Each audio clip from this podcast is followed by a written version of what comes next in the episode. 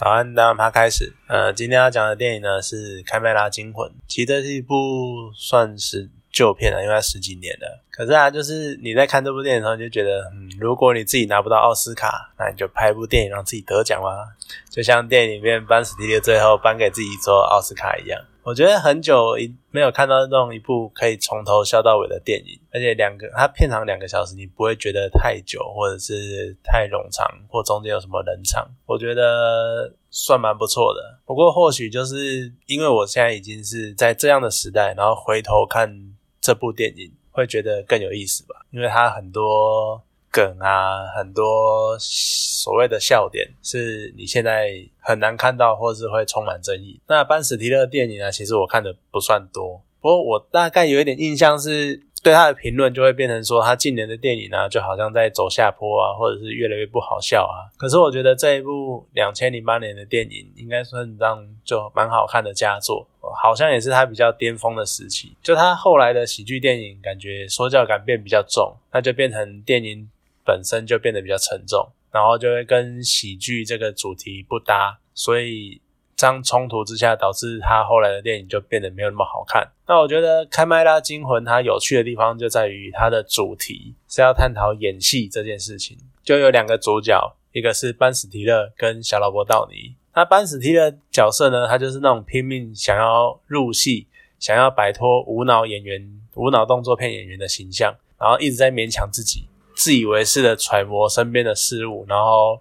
觉得自己在演戏，然后自己很伟大这样子。可是另外一个呢，就是小萝卜道尼，他就是反而太过入戏，然后他反而变成无时无刻都在演，而且没有办法抽离那个角色，他就是融在戏里面这样子。就塔克的塔克，也就是班史提勒的角色设定，他本身是比较平板的，他就是一个很知名的动作影星，然后在知名度逐渐衰退的时候，又想要证明自己的演技，然后想要得到地位崇高的奥斯卡影帝。我觉得其实这个设定还蛮表的，因为好死不死同电影，你他找了汤姆克鲁斯，对，就是一个也是演的一堆动作片，然后可是没有得过真正的演技奖这样，演技奖这样。可是其实我觉得，就阿汤哥他也没有这么积极于地演帝的地位啦，就是可是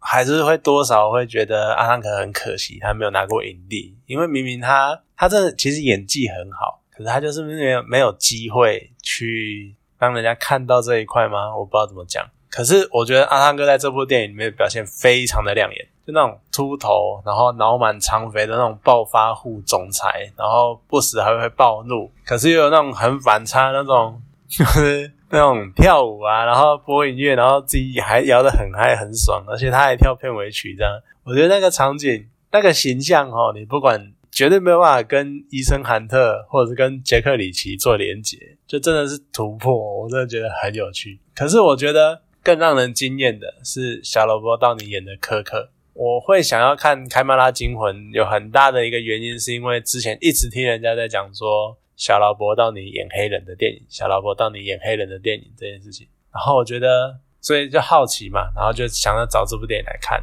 看了这部电影，你就会觉得他那个。角色的塑造真的很有趣，因为他是一个为了入戏，然后把自己皮肤染黑的一个白人演员。这个题材超级表，他直接表美国传统禁忌的那种半黑脸的文化。然后另外一方面呢，电影里面又摆了一个，在剧组里又摆了一个真正的黑人演员，然后借由黑人演员的嘴巴来回呛白人眼中的刻板黑人的印象。而且回呛的方式呢，还是因为科科他不是一个。所谓正统的美国白人，他其实是一个澳大利亚白人。就我觉得美国真的是也蛮妙的啦。他们在分的时候，他们就会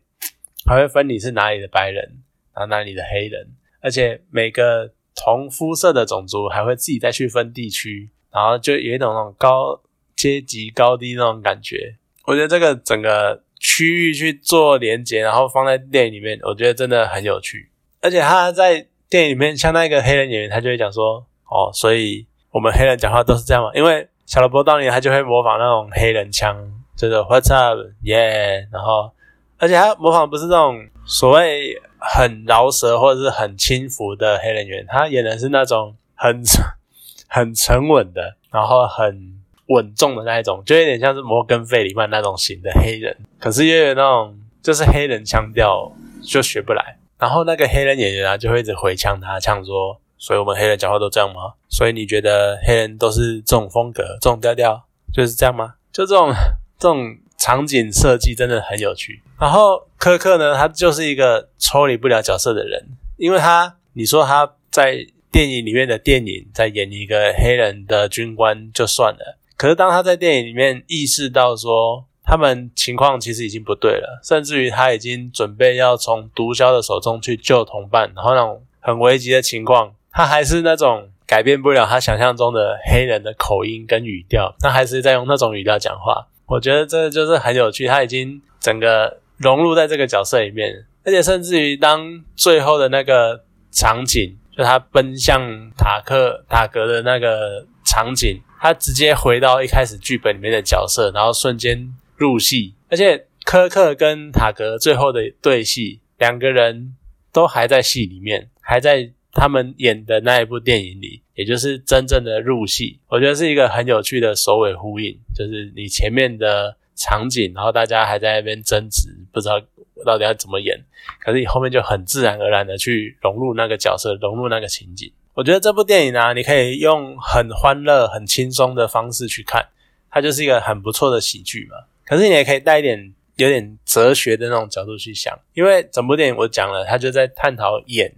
演戏这件事情，可是我觉得更有趣，应该说最有趣的一点是，它片中充满了那种刻板印象，然后还有各种符号，而且还有那种各种政治不正确的台词跟场景，像是刚刚讲的扮黑脸的争议嘛，然后还有对黑人的歧视，然后刻板印象，还有对中国人更明显的刻板印象，像是角色在演戏的话还会画花脸啊。小朋友一定会会功夫啊，然后打斗很强这样。而且我觉得还有一点是，我不知道为什么，我不知道是不是这部戏特别强调或怎样。可是很多电影最近好，可能他们为了中国市场吧，他们就会开始找，就会开始安排角色在电影中有中文。当然，这是一部十几年前的电影，可我只是顺便再讲一下最近的电影，就很多会有那种要讲中文啊，要讲干嘛的。可是我觉得美国应该没有。惨到连一个中英文演员都会讲的演员都找不到吧？可是为什么每次中文都是怪腔怪调的？而且还不止美国，连日韩的电影也是差不多类似的情况。我就觉得，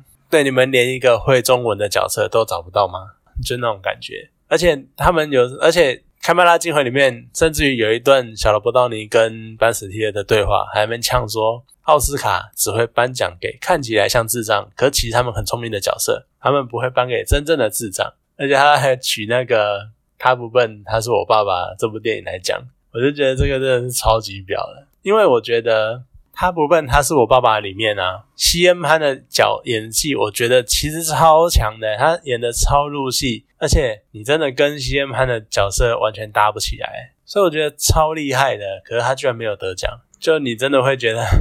很可惜呀，看完这部电影，你就多多少少会觉得，你看像刚刚讲的那么多很歧视性的，或者是很刻板印象的所谓政治不正确的桥段，你就会觉得，随着时代的演变，然后还有一些观念的改变，你就会觉得离那种可以把地狱梗当笑话看的年代，就越来越远，越越来越远了。我不是在说政治正确这件事情不好，可是多少会觉得有一点。我们的尺度在紧缩，我们其实，在另外一方面的做言论审查，有一点那种感觉，对啊，我觉得这算是有点可惜的地方。好，那今天这部电影就讲到这边，谢谢大家。